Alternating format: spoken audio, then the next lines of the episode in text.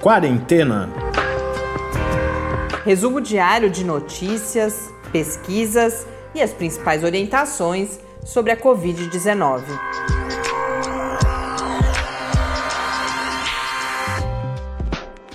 Quarentena, dia 98.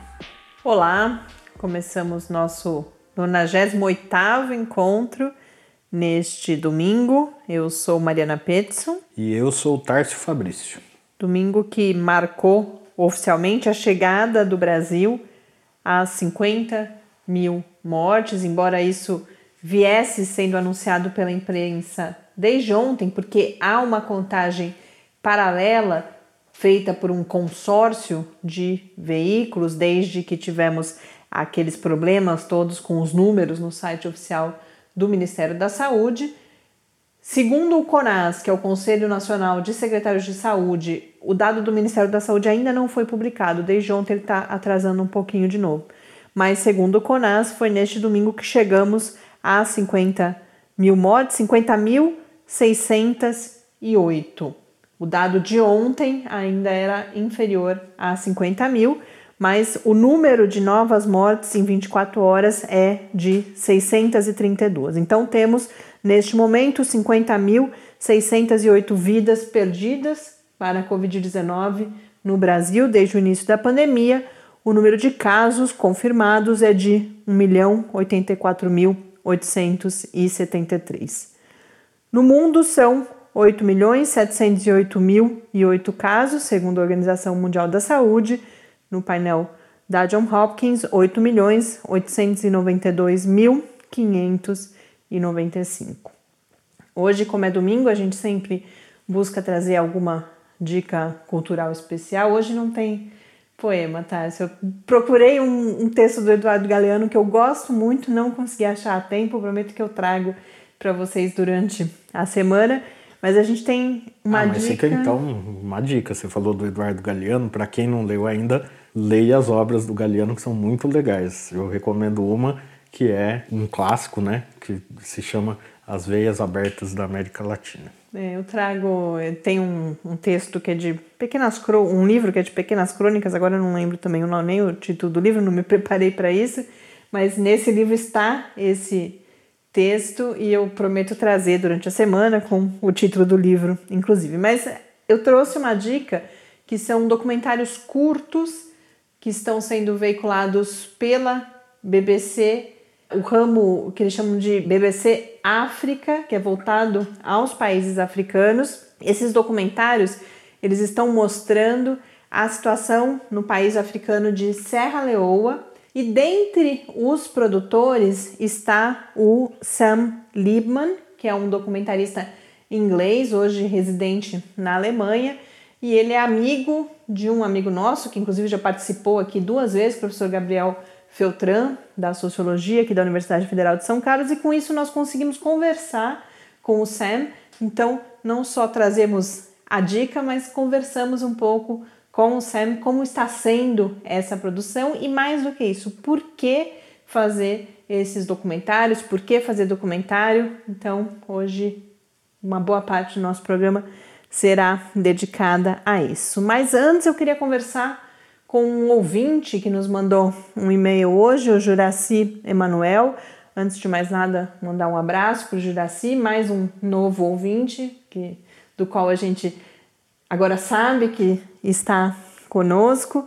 E o Juraci coloca algumas questões para a gente. Uma delas é a ênfase que nós damos ao pedido pelo isolamento. E aí ele questiona todas aquelas pessoas que não podem estar em isolamento, como que a gente lida com isso, mas também traz a ideia de que nós estaríamos fazendo uma crítica cada vez mais contundente às pessoas que tomam medicações não ou que pensam em tomar medicações sem comprovação científica para o combate à COVID-19. Então, primeiro falando do isolamento, Juraci, a gente tem plena consciência e a gente já falou disso aqui Várias algumas vezes, vezes, embora não de, você tem razão que a gente não enfatiza esse outro lado que é de todas essas pessoas que não. A gente até fala bastante sobre isso quando falamos em desigualdades, uhum. né? Que no Brasil quem está mais exposto dentre outros motivos, porque não pode parar de trabalhar, são as pessoas mais pobres que vivem nas periferias das cidades ou nas regiões mais pobres do país. Mas também temos toda a situação que é a situação que ele traz para a gente dos profissionais de saúde. Agora, uma coisa importante de registrar é que quando a gente pede que aquelas pessoas que podem ficar em casa, que têm esse privilégio, inclusive como é o nosso caso, a gente sabe que é um privilégio, ao ficarem em casa, elas também estão protegendo aquelas que não podem, aquelas que têm que continuar trabalhando. Exatamente. Porque você ajuda a diminuir a circulação do vírus. Então, mesmo esse profissional da saúde que tem que ir para a linha de frente, sempre está atuando, que não pode ficar em casa isolado, assim como outras pessoas de outros serviços essenciais, elas vão estar tá mais protegidas se as outras pessoas que podem manter o isolamento se manterem isoladas, porque o vírus vai estar circulando menos, a chance de você se infectar vai ser muito menor. E em relação aos fármacos, primeiro que a crítica nunca é a cada pessoa individualmente, e sim aqueles que promovem discursos por fins outros que não a proteção da saúde dessas pessoas, inclusive, e que levam as, pe as pessoas numa situação de angústia, de desespero, que é absolutamente compreensível e legítima, a tomarem esses medicamentos. E aí, qual o problema desses medicamentos? Eles não têm, quando a gente fala que não tem evidência científica, não é uma questão uh, de, de poder, de, de, de que a ciência está dando uma regra, uma lei. Não, ainda não há, de fato, informação suficiente de que aquilo faz bem. E se tomados sem o acompanhamento médico, a chance, inclusive nesse momento, de que façam mal é uma chance muito alta. Mas, como eu disse, não é uma crítica às pessoas. Além disso, nós não somos médicos. Eu acho que isso é uma outra coisa importante. A gente, não, não, não nos cabe aqui dizer para cada pessoa individualmente o que fazer ou deixar de fazer, inclusive por não sermos médicos, mas nós inclusive, somos. Inclusive, essa decisão de tomar um remédio ou não, ela deve ser discutida com o médico. Porque outra coisa, muitas pessoas falam, ah, mas eu tenho uma decisão individual. A gente sabe que a automedicação é uma coisa seríssima, gravíssima. Então, quem tem que decidir qual remédio vai dar, qual é o, é médico daquele paciente. Né? Não somos médicos, mas somos, que é o que eu estava dizendo, somos comunicadores e justamente nesse papel de comunicadores nos cabe levar a melhor informação, ou tentar levar a melhor informação disponível para todos vocês, para que aí sim tomem as suas decisões informadas e, como disse o Tárcio, sempre que possível, em diálogo com o serviço de saúde e com o médico. Então, você me pergunta, por exemplo, Juraci, o que eu diria para um profissional de saúde que comece a ter os sintomas da Covid? Como eu disse, eu entendo a angústia, eu entendo o desespero, mas o que a gente pode é compartilhar as melhores evidências. E outro dia mesmo, acho que ontem, inclusive, o professor Bernardino falava sobre isso. Nesse momento, nos casos leves, se possível, o melhor, inclusive, é não tomar nada. E nos casos mais graves, que aí a primeira recomendação é que se procure o serviço de saúde, e aí o que se espera é que no serviço de saúde sejam usados medicamentos que em geral são para alívio de sintomas, porque não existem remédios ainda de combate à Covid-19 com ação comprovada, exceto no escopo dos testes clínicos. E vários hospitais no Brasil estão fazendo ou fazem parte desses testes clínicos. Então, a chance, inclusive, de você receber um desses medicamentos existe e alguns deles já têm mais evidências, mas repito, nenhum ainda com uso já recomendado amplamente por estar comprovada a sua eficácia contra a Covid-19. E, e desses, dessas drogas que mostraram algum efeito, elas têm efeito para estágios específicos da doença, né? Então, por exemplo, a heparina, que se falou muito, ela vai ser utilizada quando o paciente começa a ter os problemas lá de coagulação, etc. A dexametasona é nos casos são nos, graves. nos casos é. mais graves.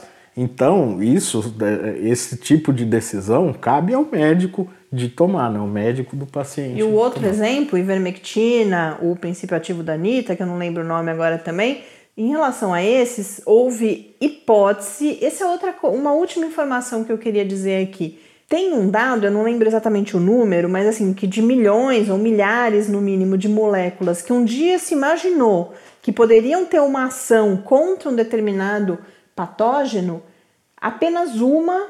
Então, é de um conjunto. O que importa é que de um conjunto de milhares ou milhões, um conjunto muito grande, que você imagina que pode ter ação pelo que você já conhece daquele patógeno, o vírus, a bactéria, né, o que for, e o que você já conhece daquela molécula e uma série de outros fatores, você imagina que aquilo possa ser eficaz. Aí você inicia um processo de pesquisa que vai desde, por exemplo, as simulações, as buscas em bancos de dados, passando pelos testes in vitro, até os testes clínicos, uhum. e aí só uma molécula chega a de fato ter eficácia. Nós preferiríamos que não fosse assim? Claro, né? E que fosse mais rápido, inclusive, mas infelizmente não é assim que funciona. Então não é uma questão, repito, de crítica individual e nem de se, se, se sonegar a possibilidade ou a informação de acesso ao fármaco. São só as melhores evidências, as informações que temos até esse momento. Isso é importante dizer também. Amanhã pode ser diferente. Né? A gente está o tempo inteiro aí recebendo novas informações produzindo novos conhecimentos e a gente espera que quanto antes tenhamos evidências mais certas, mais robustas e que então possamos usar esses medicamentos em larga escala. Com isso, espero que tenha ficado clara a nossa posição e a gente continua, é claro, à disposição para dar continuidade a esse diálogo. Quando a gente pede a participação de vocês, é para isso também, para que a gente possa conversar como imaginamos que estejamos fazendo nesse momento. E aproveitando, quem quiser também mandar suas dúvidas, os seus comentários, sugestões de pauta, pode escrever para o podcast quarentena@gmail.com ou no Twitter quarentenacast. Ah, hoje, inclusive, a gente recebeu é, um áudio de um ouvinte, que é o Luciano Galina, lá de Recife, que vai entrar no nosso podcast ao longo da semana. Ele fez um relato bacana do que ele está vendo ali nas ruas de Recife. Voltando então à situação brasileira, falei nas 50.608 mortes e teve uma comparação interessante feita com esse número, né? É, esse número de mortes por Covid-19 no Brasil, ele equivale às baixas que o país teve durante a Guerra do Paraguai, que foi o maior conflito em que o Brasil já esteve envolvido, né?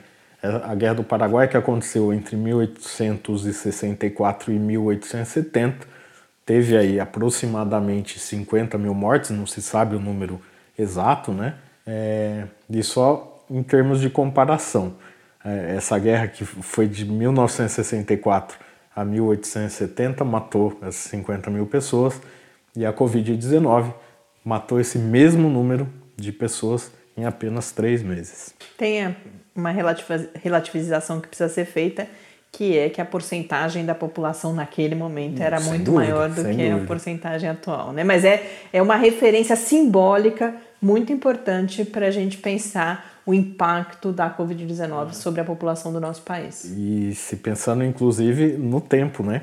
Lá foram claro, anos. anos uhum. e aqui isso está acontecendo em meses. Uhum. Então mostra que é, o Covid-19 a gente realmente está em guerra contra esse vírus, contra essa doença. Continuando aqui no Brasil, a próxima notícia vem do Paraná. Uma reserva indígena no Paraná confirmou 24 casos do novo coronavírus.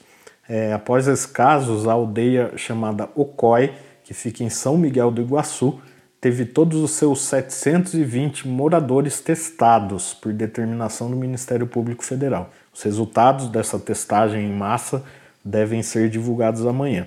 A aldeia foi interditada e os casos positivos estão alojados na escola da comunidade. É importante a gente trazer essa notícia, que geralmente quando falamos em populações indígenas, a gente tende a pensar mais nas regiões norte e nordeste do país, mas há povos indígenas em todo o território nacional e são uma das populações mais vulneráveis ao Covid-19. Covid-19.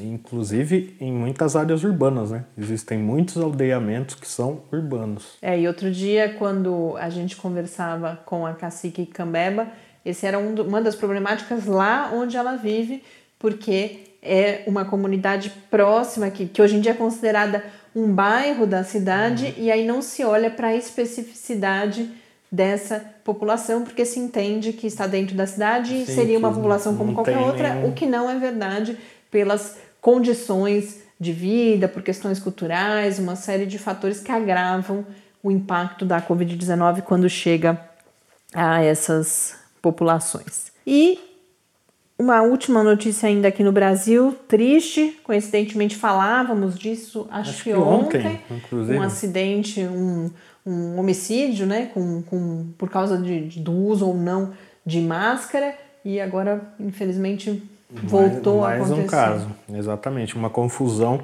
por uso de máscara acabou em mais um homicídio também em um supermercado. O homem agrediu o gerente do estabelecimento com uma facada após recusar-se a colocar a máscara e foi atingido por dois tiros pelo próprio gerente que levou a facada. O caso ocorreu em Vacaria, no Rio Grande do Sul. Lamentável, muito triste. Bom, e rapidamente falando dos Estados Unidos, depois de China e Europa, também nos Estados Unidos vai se confirmando uma preocupação com uma segunda onda de casos de Covid-19. E esses casos cresceram 15% nas duas últimas semanas. Então, Estados Unidos, que vinha já numa curva descendente, agora corre o risco de já ter uma inversão nessa curva e com recordes de casos em vários estados. Então, me parece que a semelhança do que a gente. Não semelhança de segunda onda, porque aqui no Brasil a gente nunca saiu da primeira onda, mas uma questão de maior distribuição no território, que a gente tem chamado de interiorização aqui no Brasil. Nos Estados Unidos, estados que antes não tinham sido tão afetados agora começam a ter esses recordes de casos, inclusive. Então, mais um país cuja situação demanda atenção. E também serve de alerta com relação à questão de flexibilizar as quarentenas, né? que nos Estados Unidos parece estar tudo bem, vamos flexibilizar e agora tá, o resultado disso está aparecendo. Então, é, esses momentos onde essa abertura deve ser feita ainda precisam ser reavaliados com muito cuidado, que é o que não foi feito lá e o que não está sendo feito aqui, como afirmam todos os especialistas é, em qualquer veículo que a gente pare para ver. É, e gente, o que a gente começa a perceber não é nada que a gente ainda tenha organizado sistematicamente, mas tanto eu quanto Tais ficamos com essa sensação nos últimos dias de um aumento da apreensão desses especialistas para as próximas semanas. E hoje, de novo, eu ouvi o professor Pedro Halal, que é o reitor da Universidade Federal de Pelotas, que coordena, inclusive a gente acabou deixando passar outro dia. Hoje está começando mais uma etapa da IPCOVID que é aquele grande estudo de, de, de testagem por amostragem em todo o país, coordenado pelo professor Pedro Halal, e hoje estava ouvindo ele falar em um programa na televisão, já tinha visto nos últimos dias, e ele reforça isso enfaticamente. A sugestão dele ou a recomendação é que houvesse um fechamento rígido novamente por o 15 dias. Lockdown. É, e ele fala em 15 dias, e hoje ele falou: eu garanto que se a gente fechasse 15 dias, a gente entraria numa curva descendente. Então, eu começava a ficar um pouco descrente de que era possível fechar novamente, embora seja o recomendável, que a gente vê que a cada vez que abre, você vai diminuindo a adesão da população, porque está também cansada e vai entendendo é, a mensagem quando você abre é de que as coisas estão melhorando, mas é, vem então essa mensagem do professor Pedro Halal falando que é epidemiologista, falando, olha, se a gente fechar rigidamente por 15 dias, a gente controla a doença. Mas infelizmente até agora não há nenhum sinal de que isso vai uh, acontecer. E hoje, por exemplo, os relatos são de praias lotadas, de muita gente na rua, em São Paulo, muita gente passeando nos parques. Então começa a ficar complicado, uh, a gente fica até sem, sem muita esperança do que pode acontecer aí nos próximos dias. É, o que tudo indica, cada vez mais fala-se numa pandemia mais longa aqui no Brasil, com alto número de mortes e casos, claro, mas sobretudo essa extensão no tempo, o que tem impactos ainda maiores sobre a, a economia, economia, que é o argumento que era usado uhum. para abertura. Mas enfim, a gente segue acompanhando.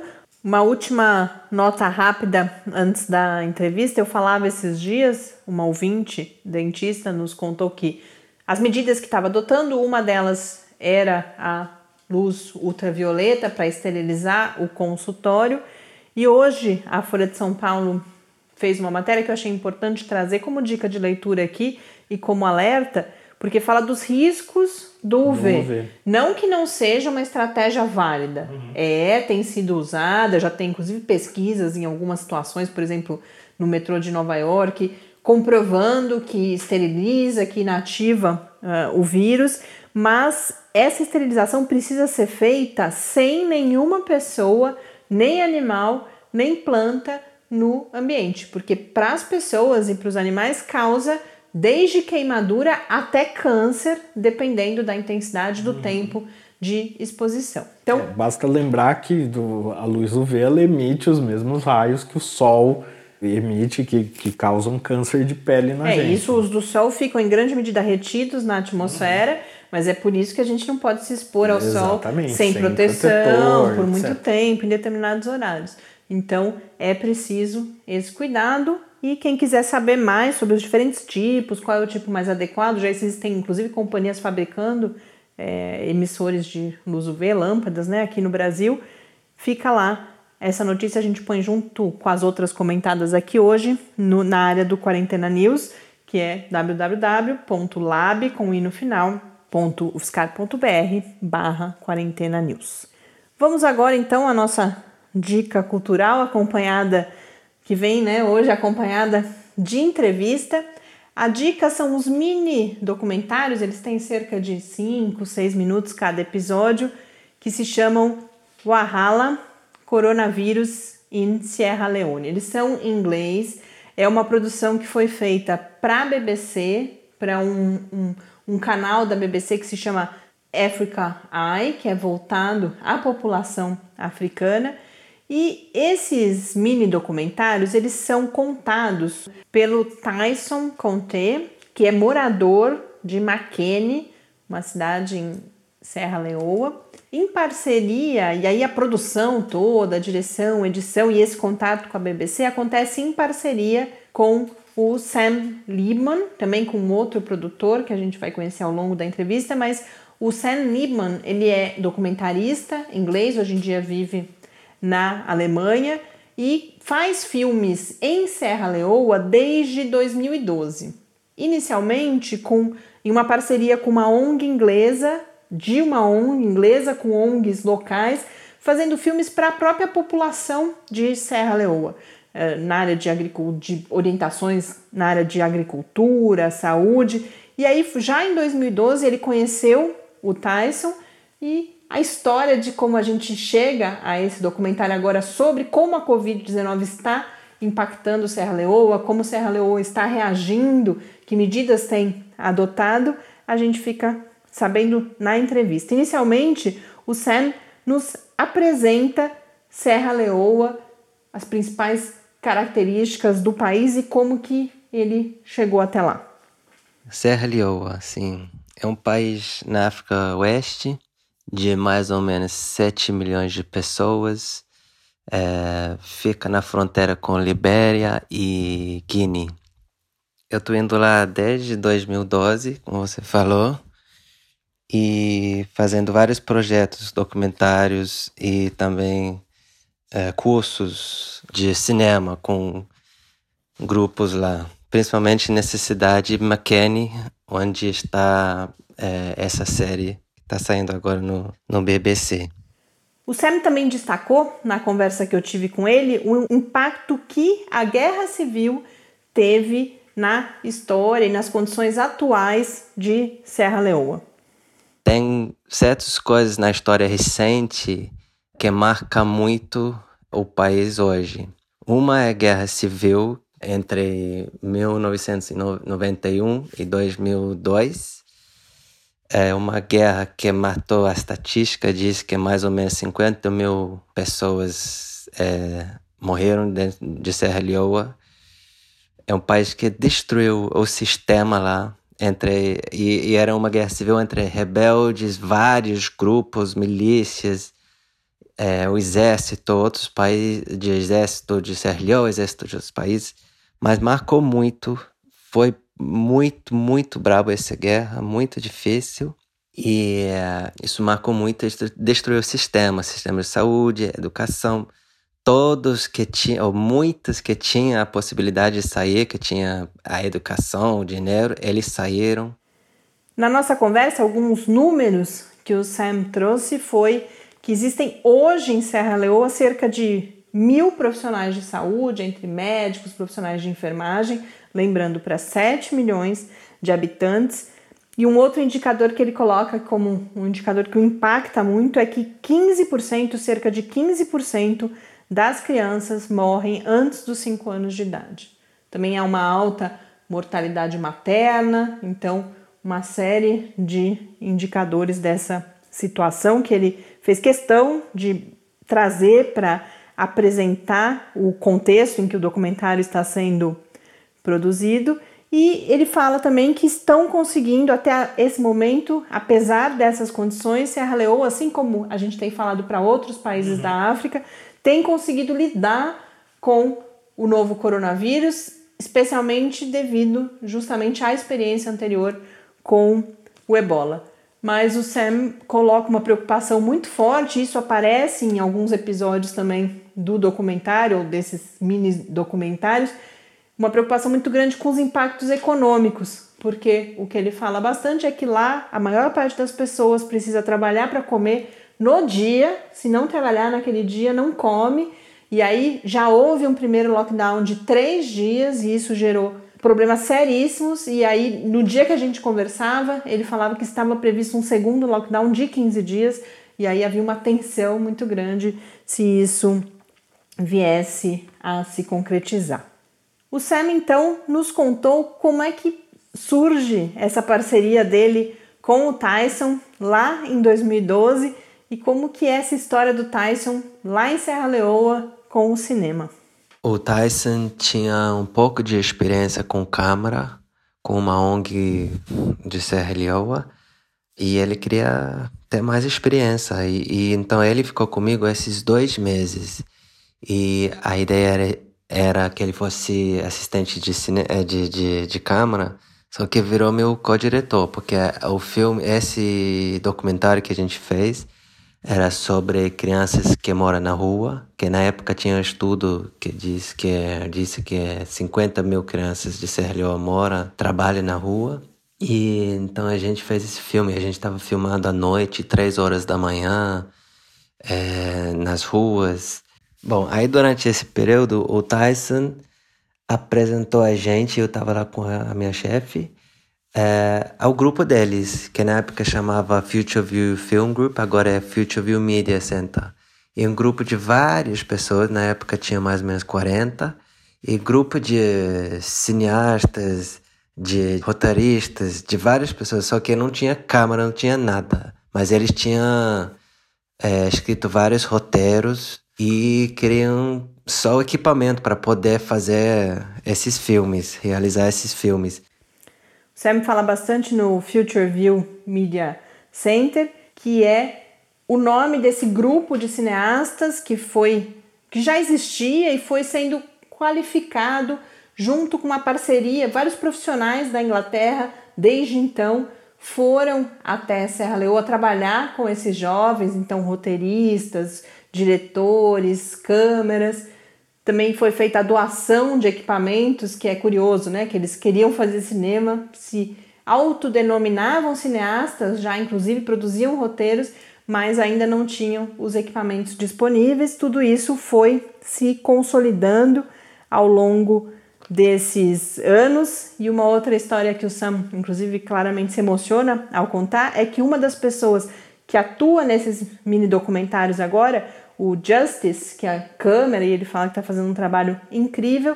ele já foi formado pelo Tyson. Então eles passaram por um processo de formação e agora já formam novos profissionais na área do cinema. E aí agora a gente vai ficar sabendo como que começou a história desses agora mini documentários nesse momento da Covid-19.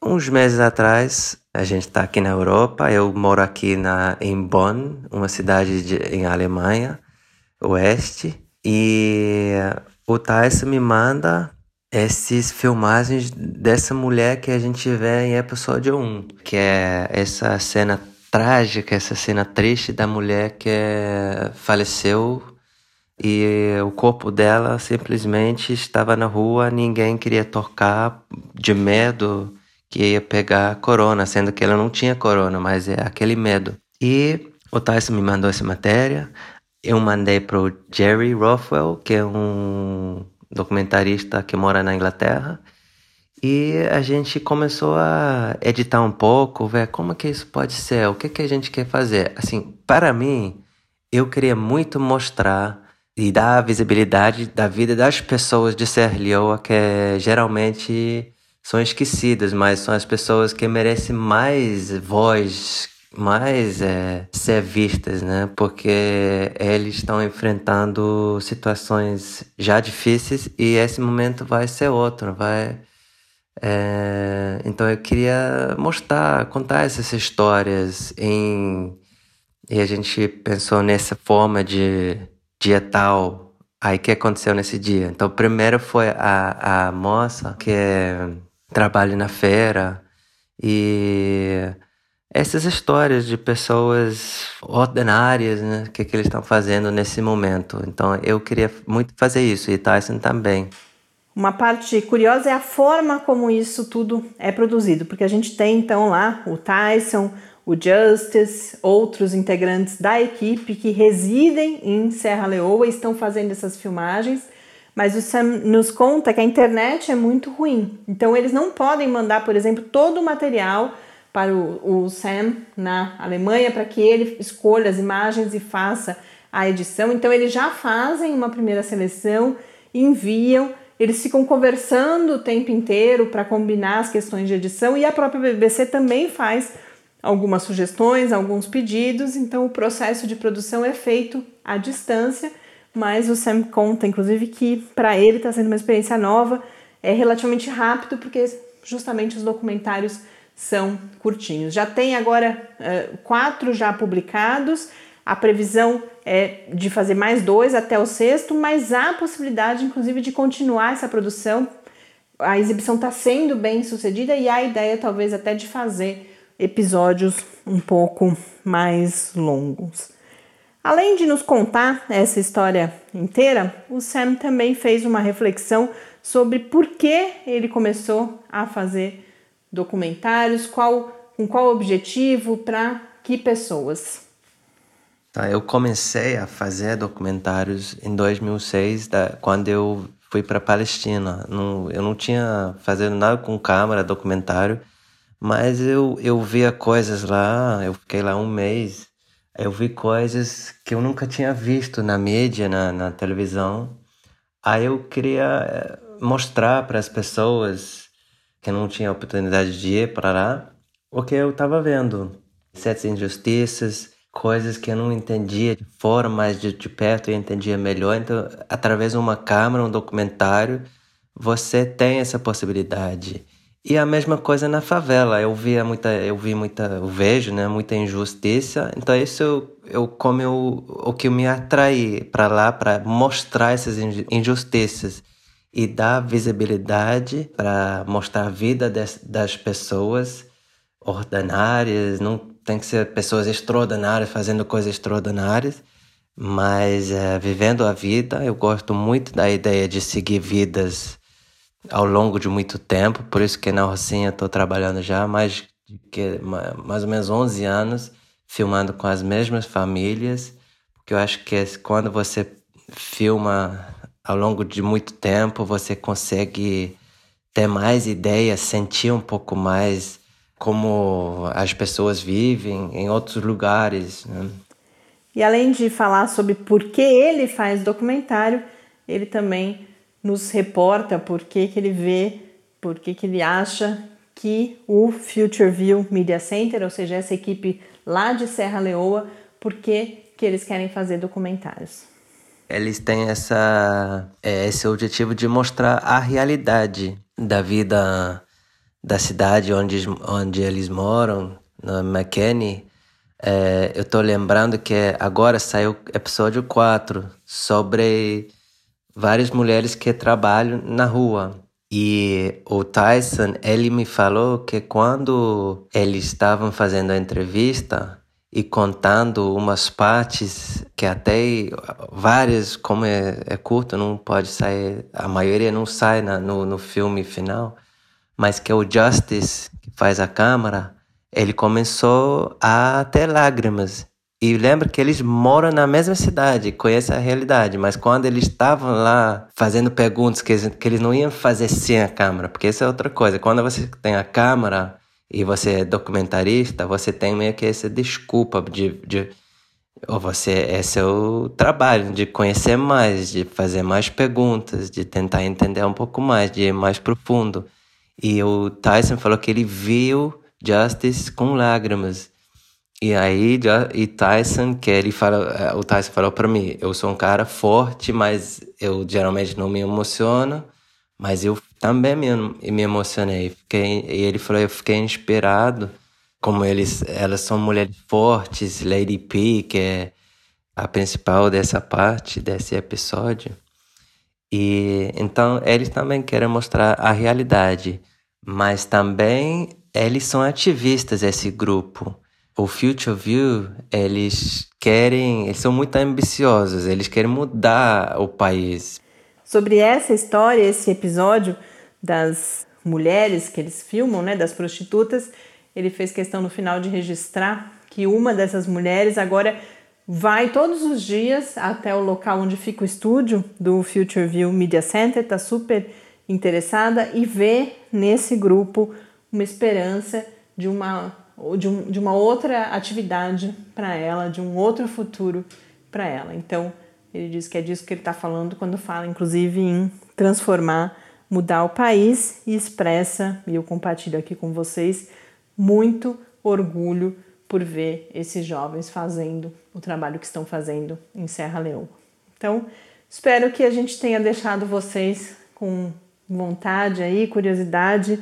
É, uma produção de bastante impacto e para mim foi muito importante porque é uma realidade que de fato a gente em geral desconhece essa realidade da África e vê que isso está sendo produzido lá, inclusive além de conhecer a situação na Covid-19, foi uma experiência muito rica para mim que por isso eu quis compartilhar aqui com vocês. E agradeço Gabriel também por ter nos colocado em contato e a gente poder trazer o Sam, como vocês devem ter percebido, ele não é brasileiro, mas fala português muito bem, então por isso a gente teve essa oportunidade de conversar aqui no Quarentena. E é com isso que eu encerro mais esse episódio e essa semana de quarentena e as vésperas de completarmos 100 Sim. noites ou manhãs com vocês. Desejo uma boa semana para todos nós, que a gente possa ter forças e esperança para atravessar mais essa semana nessa situação que estamos vivendo aqui no Brasil e no mundo. Um grande abraço e até amanhã. Até amanhã e fique em casa por quem não pode ficar. Quarentena é uma realização do Laboratório Aberto de Interatividade para a Disseminação do Conhecimento Científico e Tecnológico da Universidade Federal de São Carlos, o LAB da UFSCar, do Centro de Desenvolvimento de Materiais Funcionais, CDMF, e do Centro de Inovação em Novas Energias, o CINE. Pauta, produção e apresentação: Mariana Pezzo e Tárcio Fabrício. Arte e design de Henrique Mateus. Desenvolvimento web: Eduardo Martins. Edição de áudio: Lucas Stefanuto. Apoio Fundação de Amparo à Pesquisa do Estado de São Paulo.